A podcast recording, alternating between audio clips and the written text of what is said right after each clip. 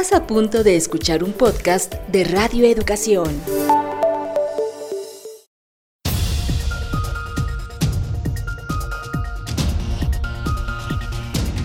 Noticiarios Pulso. Noticiarios Pulso.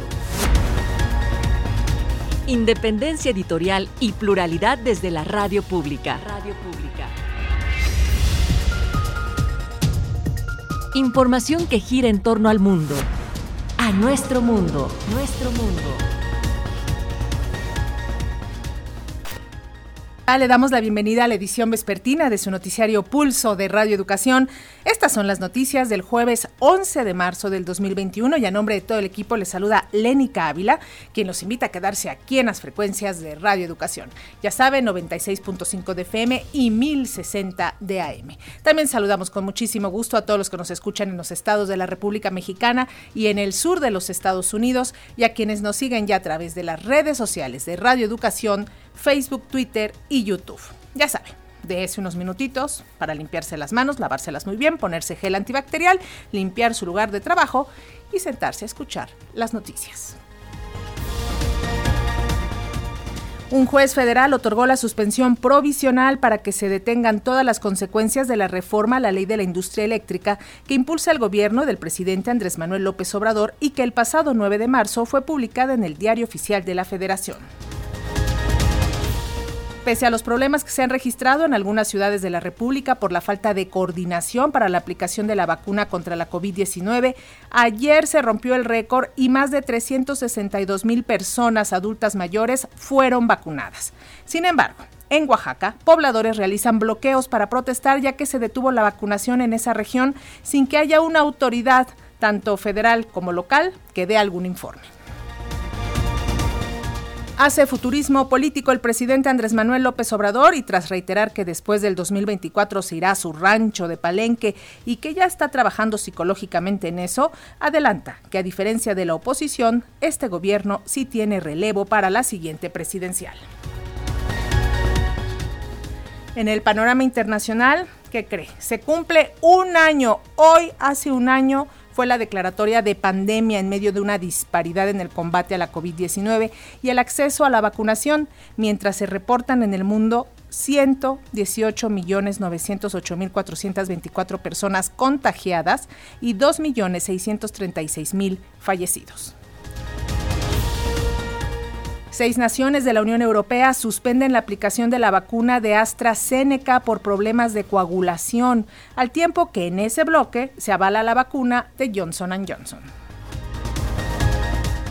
En medio de la alerta sanitaria y el reducido acceso a las vacunas en América Latina, la ONU lanza la campaña de acción global coordinada para garantizar a todas las naciones las fórmulas anti-COVID-19, principalmente para trabajadores sanitarios y personas vulnerables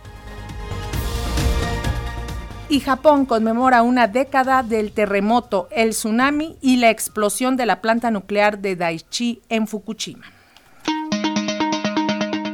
¿Ya tienes nuestro WhatsApp?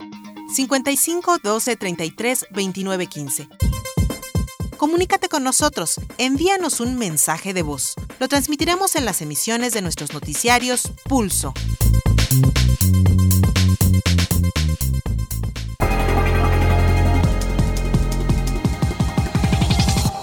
Vamos de lleno con la información nacional. Apenas el pasado 9 de marzo fue publicada en el Diario Oficial de la Federación la reforma a la ley de la industria eléctrica. Hoy, un juez federal otorgó la suspensión provisional para que se detengan todas las consecuencias de esta legislación que impulsa el gobierno de Andrés Manuel López Obrador. El juez segundo especializado en competencia económica, Juan Pablo Gómez Fierro, concedió una suspensión provisional contra las reformas a la ley de la industria eléctrica aprobadas recientemente y publicadas en el Diario Oficial de la Federación el 9 de marzo pasado. La ley impugnada brinda preponderancia a la Comisión Federal de Electricidad sobre las empresas que participan en el sector eléctrico.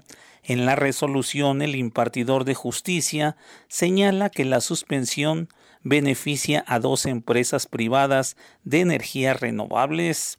El Congreso y el Poder Ejecutivo Federal están en su derecho de impugnar la resolución ante un tribunal colegiado que dispondrá de 48 horas para emitir una resolución. El juez Gómez Fierro resolvió que a pesar de que la suspensión fue solicitada por una empresa, debe tener efectos generales para no otorgarle una ventaja competitiva frente a los demás participantes en la industria eléctrica, porque podría ocasionar distorsiones en el mercado, afectando la competencia y desarrollo en el sector. El juez determinará en los siguientes días si concede la suspensión definitiva que de prosperar dejaría sin efecto indefinidamente las reformas a la ley de la industria eléctrica. Para Pulso de Radioeducación, Carlos Godín Estelles. En otros temas, pese a los problemas que se han registrado en algunas ciudades de la República Mexicana por la falta de coordinación para la aplicación de la vacuna contra la COVID-19, la Estrategia Nacional de Vacunación sigue su curso y ayer se registró un récord en la aplicación de este antídoto. Más de 362 mil adultos mayores fueron vacunados. El secretario de Salud, Jorge Alcocer, dio a conocer que el miércoles fue el día en el que se aplicaron más dosis de vacunas contra el COVID-19 en México con 362 mil. Que se cerró el día, déjenme ver, en 300, final 362 mil 582 eh, aplicaciones ayer, el día de ayer. Esto, desde luego, lo pone como uno de los días que, tiene y estoy casi seguro que supera la cifra del mes pasado. Esta es una buena noticia porque realmente, y además no solo es el número, sino calidad de la aplicación, se ha logrado tener una organización mayor, la participación de, de todos los, los participantes, los 12 o 13 integrantes de cada una de las de las brigadas está funcionando y todavía tenemos oportunidad de, hacerlo con mayor número, con mayor número de brigadas alrededor de todo el país. Por su parte, el canciller Marcelo Ebrar informó que llegó un embarque de 3 millones de dosis de la sustancia activa de la vacuna china CanSino que serán envasadas en nuestro país. Llegaron a México 3 millones de dosis con lo que habíamos recibido, dos millones antes, ya tenemos cinco millones de dosis de cancino en México, entregadas a COFEPRIS, envasadas, verificadas con todo el proceso biológico, un millón. Se tiene que hacer un proceso de supervisión por parte del CAYAC, su laboratorio mexicano de referencia que depende de COFEPRIS. Y eh, la fecha para iniciar y terminar eh, esta fase son los últimos días de marzo. O sea, en este mes, antes de que termine este mes, de acuerdo al informe que tenemos de COFEPRIS por un lado y por otro de la empresa de Cancino, tendremos la posibilidad de aplicar esa vacuna unidosis tal y cual se programó. Ebrar Casaubón añadió que México ya inició negociaciones con diversas farmacéuticas para conformar el plan de vacunación a menores de edad en contra de la enfermedad. También informarles que recibimos instrucciones, así como se hizo con toda anticipación en agosto, de hacer negociaciones para traer a México una fase 3 o varias de vacunas para menores de edad por lo que ya iniciamos esas negociaciones y en cuanto tengamos resultados, pues aquí los vamos a conocer. Pero México va a ser uno de los países participantes previendo lo que tiene que ocurrir, que es que la vacunación vaya bajando hacia los menores de edad. Para Pulso de Radio Educación, Carlos Calzada. Sin embargo, en Oaxaca, pobladores de los municipios conurbados a la capital realizan bloqueos para protestar porque se detuvo la vacunación en la región sin que ninguna autoridad, llámese la delegada de Bienestar Nancy Ortiz Cabrera o el gobernador Alejandro Murad Hinojosa o el secretario de Salud local Juan Carlos Márquez Einé, hayan salido a aclarar esta situación. Así, con seis bloqueos carreteros, con barricadas y con daños al Banco de Bienestar, la ciudadanía de Oaxaca ha mostrado su enojo. Hace unos minutos, la Secretaría de Salud a nivel federal salió a informar que el viernes se reanudará la vacunación y la periodista Lupita Tomás nos informa. Ayer por la noche se suspendieron las jornadas de vacunación en 11 municipios que estaban programados y hace un momento un comunicado muy escueto de la, eh, del gobierno, de la Secretaría de Salud del gobierno federal, ya no es la Secretaría de Bienestar, informó que se van a reanudar este viernes la vacunación a la población de los municipios de Santa Lucía del Camino, San Jacinto Amilpas, Santa María Atzontan, Huilapa de Guerrero, Santa Cruz Jococotlán, San Sebastián Tuzla, San Pedro Ixtlahuaca, San Raimundo Jalpan, Santa María El Santa Cruz Amilpa y San Andrés Guayapa. Estos 11 municipios, dice, eh, fueron eh, citados para el viernes 12 de marzo, recuerdo, a lo programado, es decir, este retraso que ellos mencionan se debió a que dice que no tenían pues la programación para la aplicación de estos municipios. Sin embargo, al comentarse que los anuncios fueron hechos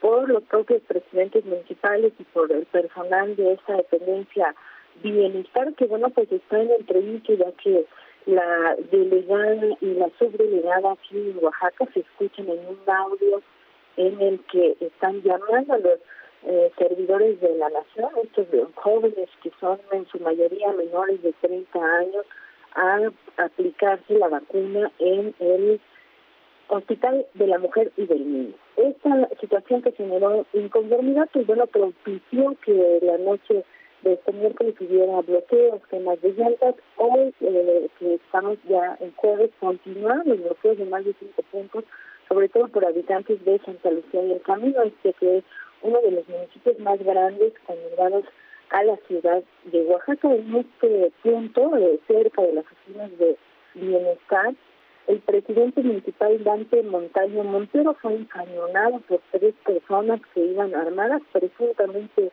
escoltas de la delegada de bienestar, Nancy Ortiz, y eh, su ropa quedó manchada de sangre. El forcejeo que hicieron las personas detuvieron a estas tres eh, personas, fueron ya puestas a disposición de la Fiscalía y hasta este momento la delegada de bienestar no ha este, informado, pues bueno, tampoco sobre esta situación. De hecho, la delegación de bienestar ha estado prácticamente ausente en cuanto a la información. Todo, todo este proceso ha sido de manera interna y bueno, pues ahora el tema es que muchos 11 municipios que estaban programados para este jueves pasaron para el viernes. Vamos a esperar a ver si es que llegan los reactivos y si el proceso, pues bueno, mejora en cuanto a la organización, porque como te decía, había adultos mayores que estaban esperando con más de 24 horas de anticipación y que se quedaron sin recibir la vacuna. Es la información desde Oaxaca.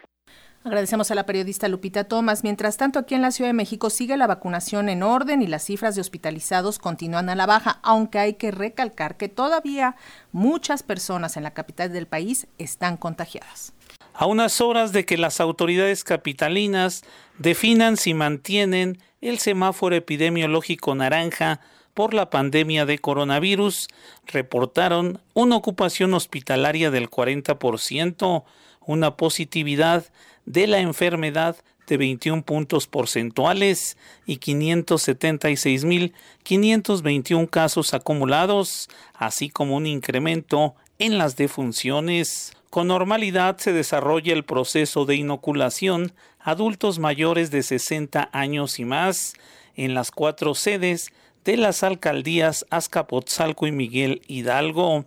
También se aplica la dosis en asilos y domicilios a personas que están postradas en cama y no pueden desplazarse a los macrocentros. En Azcapotzalco tocó el turno a los que su apellido paterno inicia con las letras C, D o E y el viernes a los de F, G y H, mientras en la alcaldía Miguel Hidalgo a los adultos mayores de las letras y. Se me hace muy, muy, muy bueno eso que están haciendo de las vacunas, ya que pues nos ayuda a no contagiar a los demás y también a tener un poco más de seguridad en torno a nuestra salud. Eh, espero, y vacunen eh, pues a más personas para evitar más decesos, eh, ya que si no lo hacemos esto puede repuntar, mm, puede pues eh, llevar al alza los contagios ahora en Semana Santa. Este, pues los invito a todos a vacunarse. Este, parece que están mm, bien organizados, a ver ahorita que pase. El viernes en Miguel Hidalgo tocará vacunarse a los cuyo apellido paterno inicie con las letras N, Ñ, O, P, Q y R. En las últimas horas, la Ciudad de México reportó 200 defunciones por COVID-19 y acumula 36.906 víctimas durante la emergencia sanitaria. Para Pulso de Radioeducación, Carlos Godínez Telles. Mientras tanto, los sectores económicos se mantienen alertas del avance de la vacunación en nuestro país, ya que dicen solo logrando la mayor inmunización de mexicanos se reactivará la economía nacional. En México el crecimiento económico dependerá de la agilidad con la que se realice la aplicación de la vacuna contra el COVID-19, advierte la Asociación de Bancos de México, quien no obstante aclaró que dicho proceso transcurre de manera muy lenta. En conferencia de prensa en el marco de la 84 Convención Nacional Bancaria, su presidente Luis Niño de Rivera advirtió lo anterior, no sin antes advertir que como sector trabaja arduamente para instrumentar los mecanismos que coadyuven en la recuperación del empleo y el fortalecimiento de la economía nacional. Indicó que hoy la banca, pese a la contracción, mantiene solidez en sus indicadores, lo que le ha permitido absorber la magnitud de la recesión, la cual anticipa continuará por un tiempo indefinido. Y tenemos todavía una contracción relevante en el crédito al consumo. Tenemos que seguir apoyando las actividades que generan empleo, como la inversión fija bruta en planta y equipo y en infraestructura, y por supuesto a las micro, pequeñas y medianas empresas. En su presentación virtual, el aún presidente de la ABM hizo un balance de los trabajos de la banca en los dos últimos años. Indicó que se encuentran en estrecha plática con las autoridades federales en torno a los cambios sugeridos para el Banco de México. Advirtió que con el Ejecutivo Federal ha tenido un buen entendimiento, por lo que dejó entrever que no esperan como sector una situación como la ocurrida con la industria eléctrica. En este sentido, Raúl Martínez, vicepresidente de la ABM, sostuvo que se debe exigir claridad en torno a la reforma a la ley de la industria eléctrica, toda vez que la incertidumbre amenaza la entrada de inversiones al país. Se debe, dijo, evitar los juicios y amparos a fin de generar certeza para acercar a la iniciativa privada con el sector público y entender bien la ley. Lo, que, lo peor que puede pasar hacia la inversión es la incertidumbre y por eso mismo sí sentimos en el gremio y, compartimos eh, la preocupación de que ante la duda, eh, eh, pues realmente la, inversión se mantiene cautelosa. la banca ha participado de manera muy importante en el sector, tanto la banca comercial como la banca de desarrollo, y sin duda lo que necesitamos es que haya claridad, evitar litigios, amparos, eh, eh, en esta materia y tratar de acercar a la iniciativa privada con, con, el sector público, eh, entender bien la ley y qué, qué se puede hacer para, para, generar un entorno de certidumbre que fomente la inversión y sin duda la banca va a estar eh, eh, muy pendiente de cómo evoluciona esto. Luis Niño de Rivera señaló que para apoyar la reactivación económica del país, la banca impulsará acciones como promover planes de infraestructura en los estados, generar y fortalecer cadenas productivas de exportación, concretar planes de inclusión financiera a través de la banca digital y apoyar proyectos de inversión que protejan el medio ambiente. Para Pulso de Radio Educación, Verónica Martínez Chavira. Integrantes de la Coordinadora Nacional de Trabajadores de la Educación informaron que el titular del Ejecutivo Federal sí puede frenar la decisión de la Suprema Corte de tasar las pensiones en unidad de medida y actualización, las famosas UMA, y no en salarios mínimos, por lo que le demandaron a revertir lo que dijeron es una injusticia para los trabajadores del Estado. Ante la resolución de la Suprema Corte de calcular las pensiones de los trabajadores al servicio del Estado en unidades de medida y actualización y no en salarios mínimos, el presidente Andrés Manuel López Obrador, en su calidad de jefe del Estado mexicano, está facultado para frenar este atropello social a través de una iniciativa de reforma constitucional, afirmó la sección 9 capitalina de la CENTE. El Magisterio Democrático de la Ciudad de México refirió que con dicha iniciativa el primer mandatario del país puede recuperar el carácter solidario, intergeneracional y colectivo de las jubilaciones y pensiones en México, pero también llamó a los trabajadores al servicio del Estado a realizar movilizaciones en contra de la decisión de la segunda sala de la Corte, la cual fustigó y que calificó como un duro golpe a la clase trabajadora. Adicional a esto, aseveró que con dicha determinación, en pocos años se descapitalizará no solo al ISTE, sino también al Seguro Social, dado que los patrones cubrirán sus obligaciones en materia de seguridad social también en UMAS. Señaló que los trabajadores tienen que actuar de manera unificada y organizada para movilizarse de manera diversificada y contundente y así frenar esta nueva embestida de carácter neoliberal, la cual fue instrumentada por los representantes de grupos financieros y que atienden a intereses transnacionales incrustados en los tres poderes de la Unión, subrayó la CENTE. Para Pulso de Radio Educación, Martín Marcos Velasco.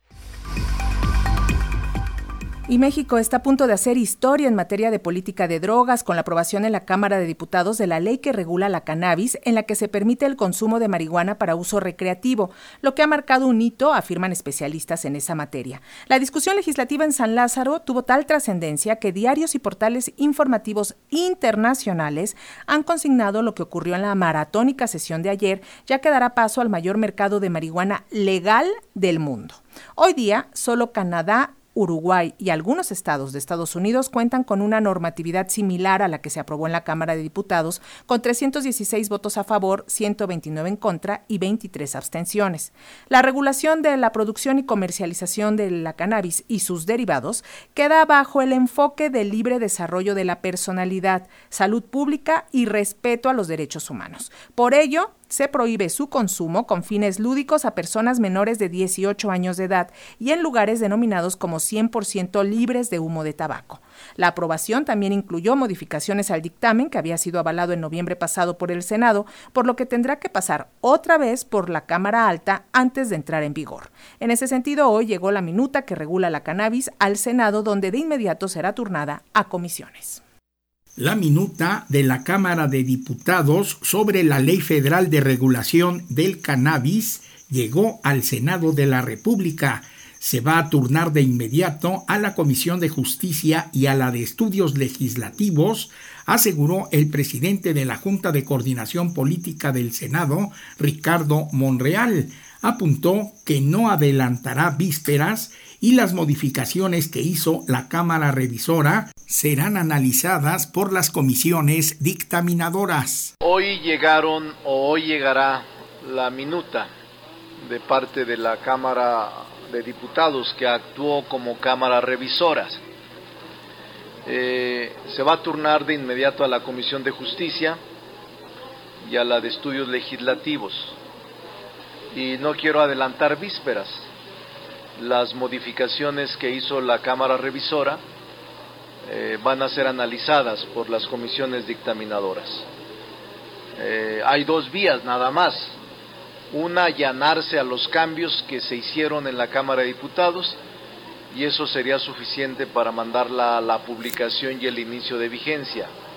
Y la otra, volver a insistir en la ley o en las reformas que nosotros propusimos. Monreal precisó que si se volviera a insistir en las reformas, tendría que regresarse de nueva cuenta a la Cámara de Diputados y enmendar las correcciones que ellos hicieron y podría convertirse en un ejercicio que ponga en riesgo la ley. Por eso dijo, se analizará con toda seriedad precisó que en varias leyes se ha dado el caso de que no pase y el que se insista en varias reformas. No hay nada de extraño en ello y es parte del papel de la Cámara Revisora.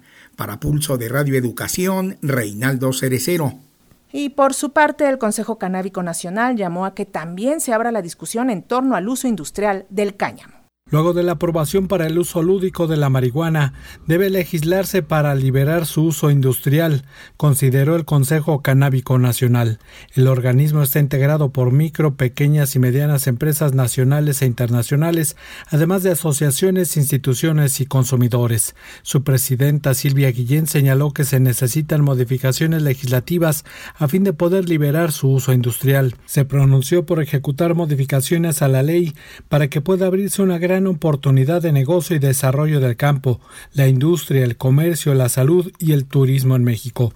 De igual manera, opinó que debe realizarse una campaña de información para que la sociedad conozca los usos existentes del cannabis y con esto alertar su posible consumo. Exhorto a los medios de comunicación y a la sociedad científica a divulgar los tipos de cannabis que existen, así como sus diferentes usos, para distinguir y divulgar tanto el uso industrial como el medicinal del cannabis, ya que es importante priorizar la prevención ante los riesgos del consumo, pero también los beneficios y incentivar su producción masiva. Esta invitación va dirigida a todos los interesados en temas canábicos nacionales. Exhorto a dar el paso definitivo que el país requiere para potenciar una de sus grandes oportunidades comerciales, la representante del Consejo Canábico Nacional indicó que para el caso del cannabis industrial, su liberación debe ser inmediata, por lo que deben otorgarse las facultades a la Secretaría de Agricultura para instituir el Consejo Promotor y el sistema producto respectivo. Silvia Guillén dijo que la ley aprobada requiere adecuarse a la realidad del país, ya que tiene poca visión comercial y debe dar un tratamiento diferenciado a los distintos usos del cannabis. Para Pulso de Radio Educación, Martín Marcos Velasco. Y precisamente para conversar al respecto, ya tenemos vía plataforma a Iván Almodóvar, él es integrante del Club Canábico Xochipili. ¿Cómo estás, Iván? Muy buenas tardes, gracias por atender al llamado de Radio Educación. Hola, ¿qué tal? Buenas tardes, muchas gracias a ustedes eh, por la invitación, por el espacio. Gracias, Iván. Pues platícanos un poco. La discusión en torno a la ley que regula la marihuana, pues se ha alargado por más de dos años, se dejó pendiente en noviembre. ¿Cómo valoras lo que se aprobó ayer y qué tipos de cambios esperan que ocurran ahora en el Senado? Sí, llevamos eh, demasiado tiempo, eh, llevamos esperando desde el 2018, sale la jurisprudencia, desde el año 2019 el Poder Legislativo debía hacer algo al respecto y todavía eh, no hay mm, algo concreto. Ajá, no hay algo concreto y por supuesto que este dictamen que se acaba de aprobar eh, por la Cámara de Diputados que tiene que ratificar la Cámara de Senadores ahora, pues eh, violenta, viola, pisotea los derechos humanos del consumidor. ¿En qué sentido viola o pisotea? Eh, por ejemplo, nos llama el asunto, nos llama la atención el asunto de que de alguna manera se sigue criminalizando al consumidor con el tema del gramaje. Ahora son 29 gramos, 28, 29 gramos los que se permite. Sí, lo que permite actualmente eh, la ley es portar 5 gramos. Lo que se pretende con este dictamen es subir esa cantidad a 28 gramos, por lo cual todo usuario de cannabis estamos familiarizados con la extorsión policial. entonces, en realidad, hablar de 28 gramos, eh, tal vez eh, yo, yo, yo estoy consciente de que es, una cantidad un poco coherente en cuanto a lo que puede portar alguien para su autoconsumo, aún así es una cantidad eh, en la cual seguimos vulnerables porque el policía puede llevar más producto y entonces que la mordida, que no, seamos ingenuos, eh, es algo que se ve bastante en nuestro país y es muy fácil que el policía nos ponga más de 28 gramos para extorsionarnos más. Y ni hablar de más de 300 gramos en los cuales ya se habla de hasta 15 años de prisión. En ese sentido, hay cuestionamientos con relación a que el dictamen favorece la entrada de grandes capitales por encima de los derechos de los consumidores y sobre todo de los pequeños productores. ¿Tú, tú cómo ves estos fundamentos? Eh, sí, yo creo que definitivamente eh, todas estas, eh, todos estos procedimientos en los cuales las personas que requieran una licencia para poder desde cultivar, procesar, comercializar, todo lo que implica la comercialización para apegarte a ello legalmente bajo lo que esta ley pretende, deja de lado a las pequeñas empresas, a, los, al, a tanta gente talentosa que ahora eh, hace bastantes cosas maravillosas alrededor de la planta y que por su poder adquisitivo sería muy difícil ajustarse a esto. Eh, bueno, obtener estas licencias. Evidentemente estas licencias van a ser tan solo para algunos cuantos que tengan el poder económico para, para ello. Eh, en ese sentido, eh, ¿cuál es la situación con el club canábico? Me, me, explicabas que también hay limitaciones en la ley que no se está permitiendo que todos los integrantes del club canábico formen parte de este. Claro, por supuesto. En Club Canábico Xochipilli somos alrededor de 500 miembros. Eh, algo que se contempla ahora es, eh, ya se hablaba de 20, ahora de 50 personas asociadas para una asociación de consumo de cannabis psicoactivo, lo cual eh, pues prácticamente ignora el artículo 9 constitucional que habla de la libre asociación. Dice, eh, eh, se habla de que solo puedes pertenecer a una asociación de este tipo, lo cual mm, va en contra del artículo 9 y que el hecho también de limitar a las personas asociadas, a las personas que integran esa asociación, también ignora este artículo. E, en ese sentido, Iván, eh, para ustedes, ¿por dónde debería de orientarse eh, la discusión para ver si todavía se puede incidir algo en el Senado? Eh, ¿Qué debería seguir para terminar con la prohibición de las drogas, por ejemplo?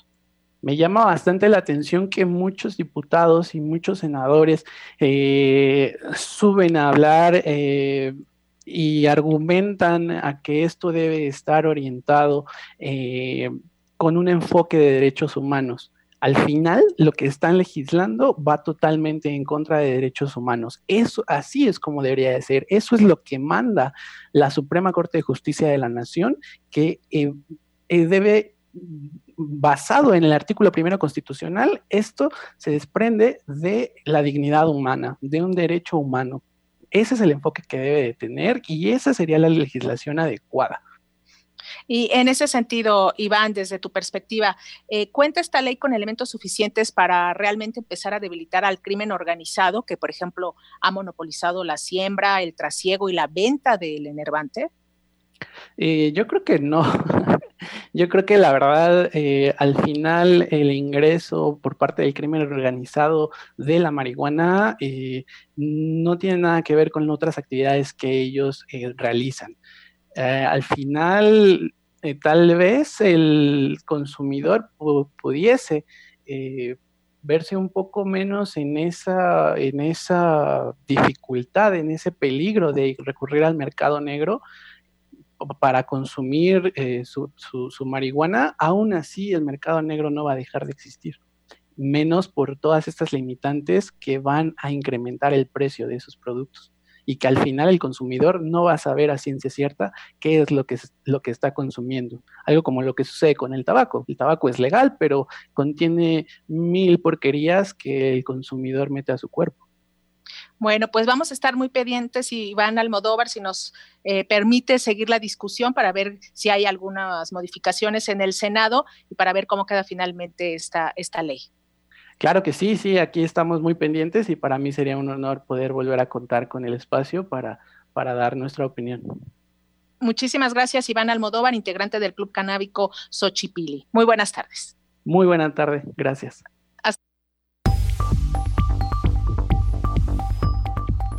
Y organizaciones no gubernamentales piden revisar la propuesta para reformar la ley de la Fiscalía General de la República que se analiza en el Senado. La nueva normatividad desvincularía a la Fiscalía del sistema para prevenir y atender la violencia contra las mujeres, así como el sistema de búsqueda de personas, lo que se ha considerado como un hecho grave, ya que significa que el Estado contravendría derechos como el que todas las personas tienen de ser buscadas en caso de desaparición, así lo ha alertado activistas e incluso legisladoras de Morena. Integrantes de organizaciones civiles y organismos de derechos humanos hicieron un llamado para que se lleve a cabo un debate amplio para la aprobación de la ley orgánica de la Fiscalía General de la República.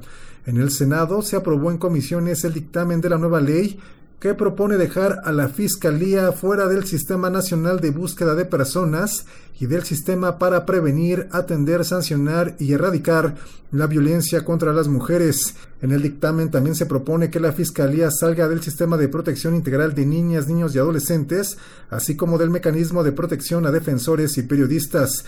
El dictamen tendrá que ser votado y en su caso aprobado en el Pleno del Senado. Carla Quintana, titular de la Comisión Nacional de Búsqueda de Personas, señaló que es preocupante que la Fiscalía quede fuera de estos sistemas. Lo que nos preocupa eh, en particular desde la Comisión Nacional de Búsqueda es pues esta exclusión del Sistema Nacional de Búsqueda y por supuesto de otros mecanismos de derechos humanos como es el mecanismo de defensores y periodistas, es el, eh, los sistemas eh, contra la trata, contra la tortura, violencia contra las mujeres, etcétera, etcétera. Y pues evidentemente esto ha quedado en el dictamen. En tanto, Marisol Méndez de la Fundación para la Justicia y el Estado Democrático de Derecho señaló que los senadores deben escuchar la voz de las organizaciones civiles.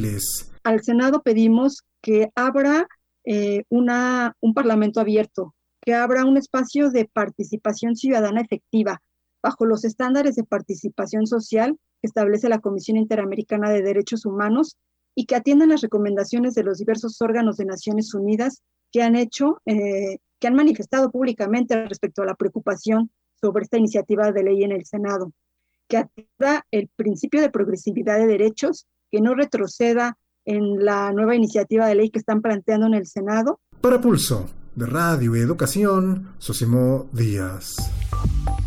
Y en la Cámara de Diputados se legisla para actualizar el principio de igualdad sustantiva que está plasmado desde hace mucho tiempo en nuestra Constitución, pero que cree no se ha llevado a la práctica.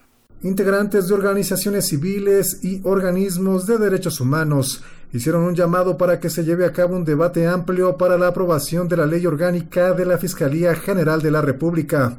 En el Senado se aprobó en comisiones el dictamen de la nueva ley que propone dejar a la Fiscalía fuera del Sistema Nacional de Búsqueda de Personas y del sistema para prevenir, atender, sancionar y erradicar la violencia contra las mujeres. En el dictamen también se propone que la Fiscalía salga del sistema de protección integral de niñas, niños y adolescentes, así como del mecanismo de protección a defensores y periodistas. En el seno de la Comisión de Puntos Constitucionales se aprobó con 27 votos a favor y 4 abstenciones el dictamen mediante el cual se actualizan y reforman diversas disposiciones de la Constitución para establecer el principio de igualdad sustantiva y género.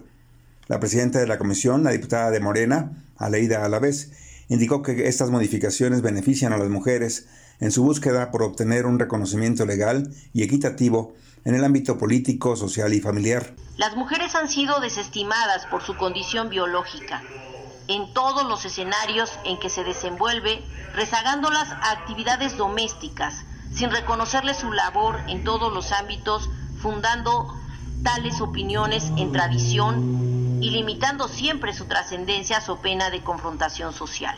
El compromiso legislativo debe ir encaminado a propiciar el vínculo normativo para acciones congruentes y posturas que reflejen la protección a la mujer, erradicando cualquier posibilidad de ser señalada o limitada por su género en todos los ambientes y entornos en que se desarrolle propiciando que esta protección abarque no solo el plano individual, sino también el colectivo. La presidenta de la Comisión de Puntos Constitucionales destacó también los avances para establecer en la norma la igualdad salarial entre mujeres y hombres. En nuestro país el artículo 123 constitucional, en sus apartados A y B, establece que para trabajo igual debe corresponder salario igual. Sin embargo, la realidad nos muestra que en México la brecha salarial entre mujeres y hombres en 2019 era de 18.8%, una de las más amplias entre los países miembros de la Organización para la Cooperación y el Desarrollo Económicos, que va muy por encima de la brecha salarial promedio, que es de 13%. En este tema se hace mérito al título del presente dictamen, la igualdad sustantiva. Se establece la prohibición para hacer diferencia salarial alguna que atente directa o indirectamente por origen étnico o nacional, la identidad y la expresión de género, la edad, las discapacidades, la condición social, las condiciones de salud, la religión, las opiniones, las preferencias y orientaciones sexuales, el estado civil o cualquier otra que atente contra la dignidad humana y, y tenga por objeto anular o menoscabar los derechos y libertades de las personas. Para Pulso de Radio Educación, Víctor Bárcenas. Y el delegado del Movimiento de Regeneración Nacional en Guerrero, Salomón Jara, da a conocer que no es cierta la información que circula en diversos medios acerca de la encuesta que realizó Morena para reponer el proceso de definición de la candidatura a gubernatura de Guerrero y que daba por ganador nuevamente a Félix Salgado. Morena había adelantado que entre este jueves y mañana viernes daría a conocer los resultados de la encuesta que nuevamente fue enturbiada por la participación de Salgado Macedonio, quien enfrenta, hay que decirlo, cinco acusaciones por delitos de violencia sexual contra mujeres. Estas declaraciones se producen después de que el periódico Milenio publicó los supuestos resultados de la encuesta en los que Félix Salgado Macedonio, acusado de violación, sería el candidato mejor evaluado para ser el abanderado de Morena en Guerrero. Ese partido lleva una semana sin hacer proselitismo oficial en ese estado, por lo que se espera que den a conocer un posicionamiento oficial durante las próximas horas. Y si el pueblo le permite concluir su mandato en 2024, después de esa fecha, el presidente Andrés Manuel López Obrador está listo para jubilarse y vivir de su pensión de liste. Así lo adelantó esta mañana en su habitual conferencia matutina. El mandatario federal afirmó que ya se prepara psicológicamente para ello e incluso dijo que una vez instalado en su rancho de Palenque no recibirá a nadie ni volverá a emitir comentarios sobre política. El presidente Andrés Manuel López Obrador esbozó su futuro político una vez que deje el poder en 2024. El mandatario aseguró que el relevo de su gobierno está listo y recaerá en una mujer u hombre de 50 años o un poco más, lo que sin duda pondrá en desventaja a sus adversarios políticos. Yo tengo 67. De 50 para arriba, incluso, hay mujeres y hombres. Se van a enojar los adversarios, pero la verdad, la verdad, sí hay este relevo. ¿eh? De este lado, ellos tienen problema, nosotros no. Es un abanico. Ya vamos a hablar si todavía falta. López Obrador aseguró que se dedicará a escribir un libro sobre el conservadurismo en México y evitará hablar sobre política o recibir políticos en su quinta en Palenque. Para Pulso de Radio Educación, Carlos Calzada. Opinión y análisis de los hechos noticiosos. Una mirada diferente con Humberto Musacchio. Y acerca de esta declaración del presidente de que no se va a convertir en dirigente permanente o eterno, tenemos el comentario del periodista Humberto Musacchio, a quien saludamos con gusto. Te escuchamos, Humberto. Encantado de saludarte. Oye, eh, la declaración del señor presidente de esta mañana creo que alborotó la gallera, como se decía antes, eh, porque al decir el candidato de Morena para 2024 será mujer u hombre de 50 años o poco más. E, esto es decirlo todo y no decir mucho o decir nada. Por ejemplo, con esto que era fuera de combate, María Luisa Alcalde, que es la más joven del gabinete, nació en 1987 y en 2024 cumpliría apenas 37 años, pues no, muy chamaca según esta apreciación. Yo creo que también quedan fuera los que ya rebasaron con mucho este límite, como Manuel Bartlett, que nació en 36 y en 2024 cumplirá 88 años. Yo creo que ya a esa edad lo mejor es que uno se retire a descansar. Doña Olga Sánchez Cordero, con todo mi respeto, nació en 1947 y en el 2024 cumplirá 77 años, que no es precisamente la edad más adecuada, ni se tiene la energía suficiente, creo, para un puesto de tanta responsabilidad. El que encabeza actualmente las apuestas, es Marcelo Ebrard, a quien llaman muchos el vicepresidente, Marcelo nació en 1959. Esto es, en 2024 cumplirá 65, eh, son 15 años más de los 50 que mencionó el presidente. Eh, Rosa Isela Rodríguez, que bueno, creo que está muy en el afecto del señor presidente, nació en 1960 y en 2024 cumplirá 64 años. Esto es 14 años más de los 50 que dijo López Obrador. Claudia Sheinbaum nació en 1962 y en 2024 cumplirá 62, o sea, 12 años más del medio siglo al que se refirió el señor presidente.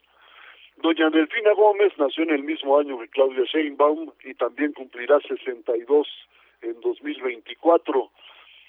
Tatiana Cloutier nació en 64 y en 2024 cumplirá 60 años, está más cerca del, medio siglo.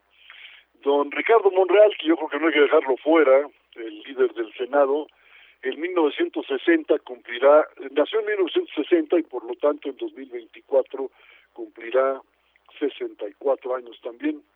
Eh, una gente muy cercana a los afectos del señor presidente, al que, un personaje al que ha defendido contra la opinión mayoritaria, es el señor Félix Salgado Macedonio, que nació en 1957 y en 2024 tendrá 63 años. Por supuesto, espero que ni en mis peores pesadillas vaya a aparecer ese señor como candidato presidencial de Morena. Espero que tampoco aparezca como candidato en Guerrero. El hecho, pues, es que ya los presidentes no nombran al sucesor. Sí influyen en el nombramiento del candidato, o incluso lo deciden, pero ya no es seguro que el que recibe el dedazo vaya a ser presidente. Creo que ese será el caso en esta ocasión para el 2024, pero también tampoco será segura segura su victoria porque en los tres años que faltan para las elecciones de entonces, pues hay muchas cosas que pueden suceder y pueden descarrilar el tren más preparado para circular. Así que pues, será mejor que nadie se haga ilusiones, ¿no te parece? Pues lo que sí es que nos puso a jugar a todos, ¿no? A ver quién podría ah, ser, eso es lo divertido. Y pero también lo interesante es que dijo de que hay relevo, hay relevo. No, tiene que haberlo y es, es una infamia eso de que lo acusen de que quiera reelegirse. Muchísimas. ahora no tenemos la menor indicación. Ok, muchísimas gracias Humberto, nos escuchamos la próxima semana. Nos escuchamos, Énica, chao. Hasta luego. ¿Ya tienes nuestro WhatsApp? 55 12 33 29 15. Comunícate con nosotros, envíanos un mensaje de voz. Lo transmitiremos en las emisiones de nuestros noticiarios Pulso.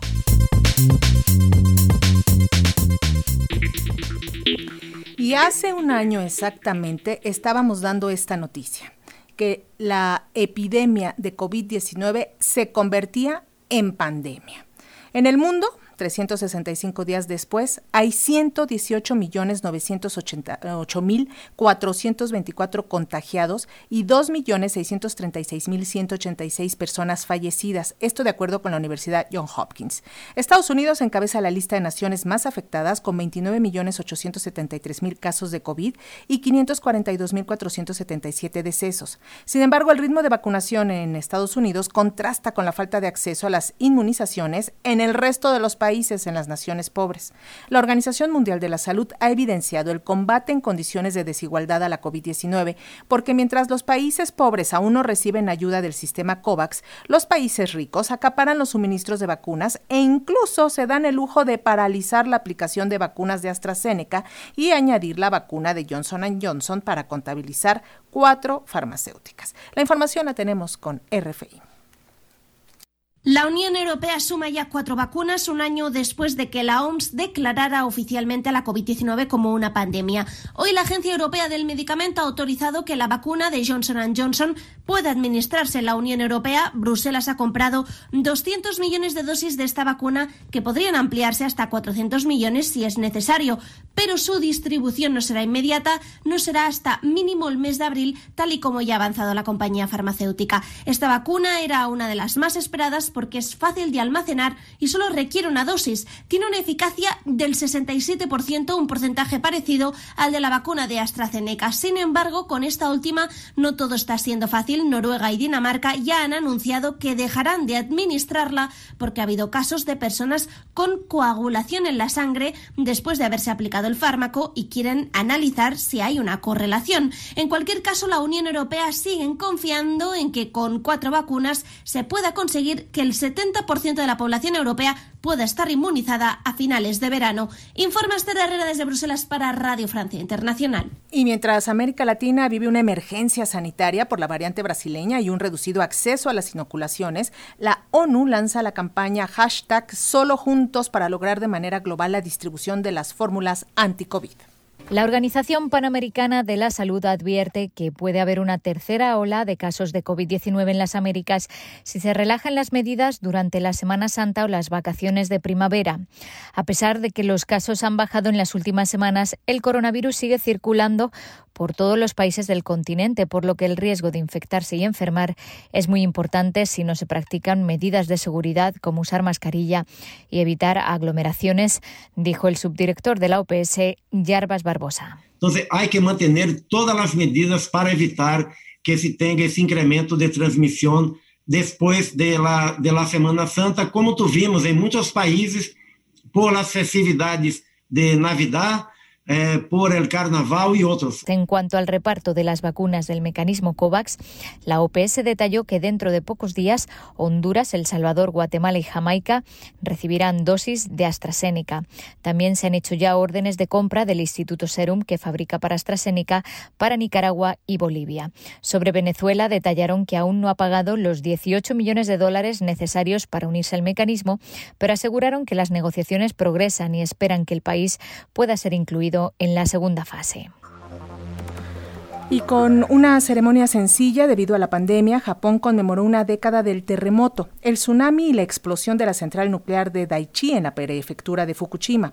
La triple tragedia dejó más de 18.000 muertos y desaparecidos, 36.000 desplazados y más de un millón de metros cúbicos de agua contaminada. El reporte con RFI. Solemnidad y recogimiento para conmemorar el décimo aniversario del desastre de Fukushima en Japón. Un sismo de magnitud 9, un tsunami y la explosión en la central nuclear de Fukushima Daiichi. Fue una triple tragedia lo que ocurrió aquel 11 de marzo de 2011.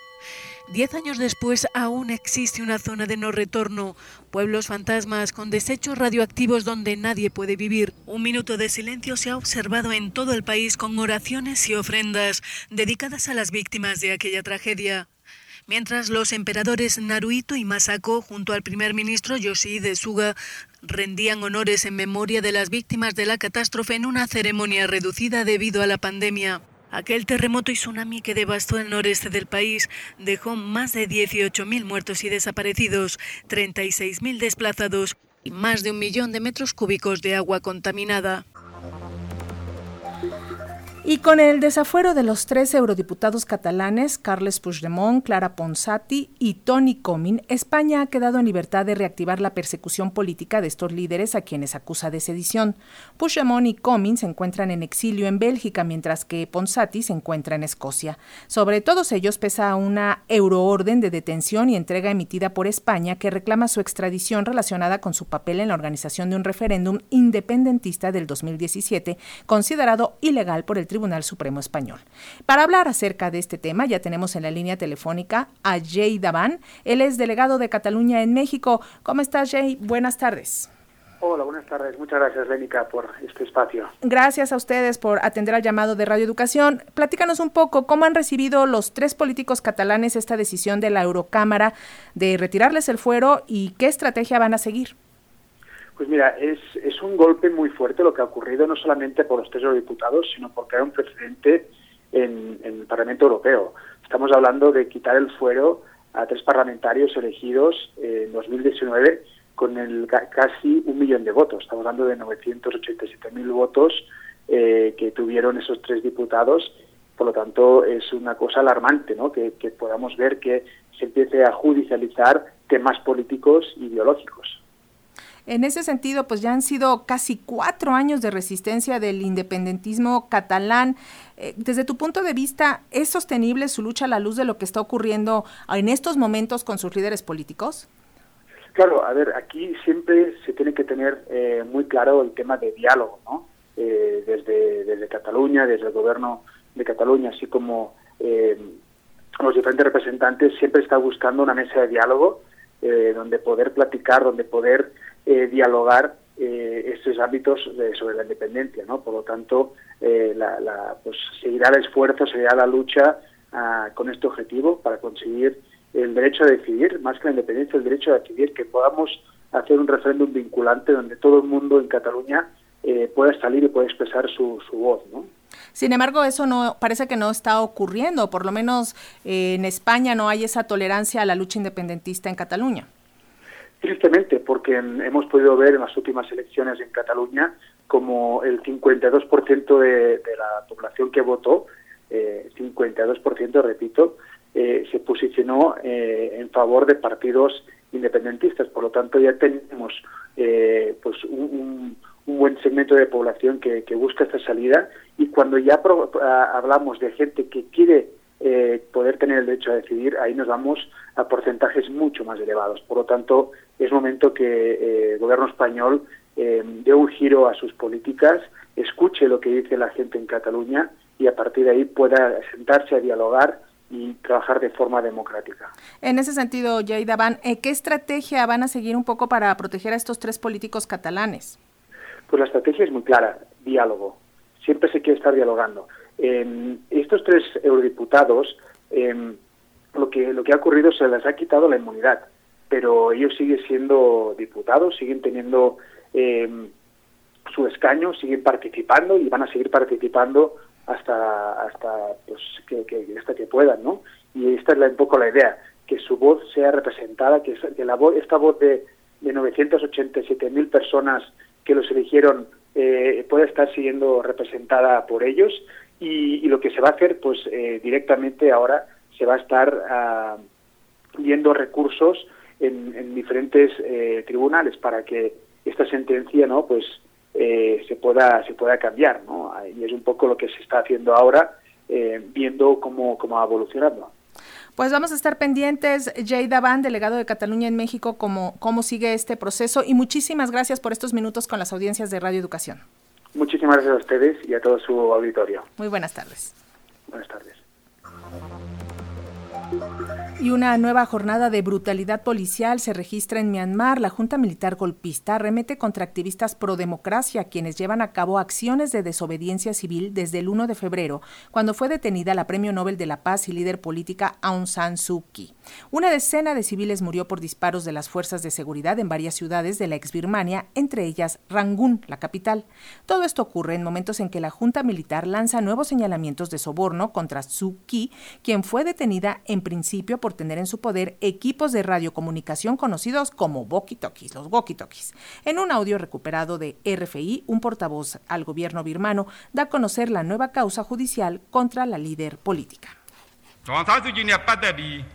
Con respecto a Aung San Suu Kyi, el exministro encargado de la región de Rangún, Phio Minh Thein, le dio 600 mil dólares en efectivo y más de 11 kilos de oro en persona entre diciembre del 2017 y marzo del 2018. Sus declaraciones al respecto fueron muy sólidas.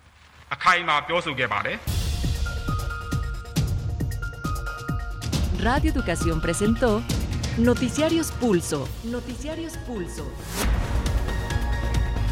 Independencia editorial y pluralidad desde la radio pública. Radio pública. Información que gira en torno al mundo. A nuestro mundo. Nuestro mundo.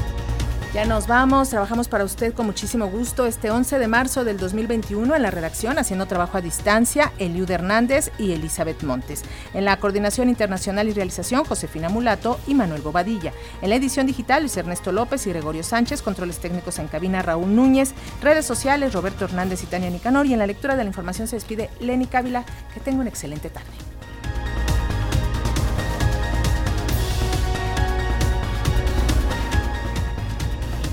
Radio Educación agradece el enlace a este servicio informativo a Radio Universidad Autónoma de Aguascalientes, Radio Universidad Juárez de Durango, Radio Tepoztlán y Radio UAM en Morelos, Radio Universidad de Nayarit, Radio Ometepec que igual a Radio en Guerrero. En Oaxaca, Radio Universidad Benito Juárez, Radio Maíz en San Juan Tabá, Radio Comunitaria de Teojomulco Sola de Vega. Somos uno radio en Tlacolula de Matamoros. Radio Nandia en Mazatlán Villa de Flores, Estéreo Comunal en Guelatao de Juárez, Radio Caracol, San Antonio de la Cal, Sachila Radio y Radio Gempoj, Radio Tzinaca en Cuetzalan, Puebla, Señal Cuculcán en Mérida, Yucatán, Señal Cultura Sonora en Hermosillo, Radio Universo en Colima y Radio Zacatecas. En Estados Unidos, a Radio Bilingüe de Fresno, California y sus emisoras asociadas.